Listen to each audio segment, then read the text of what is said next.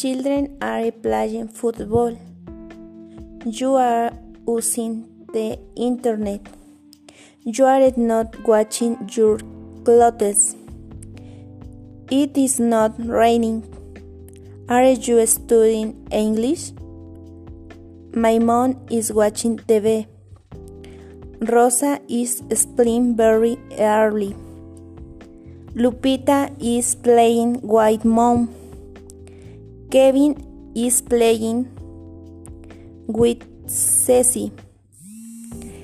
My sister is studying.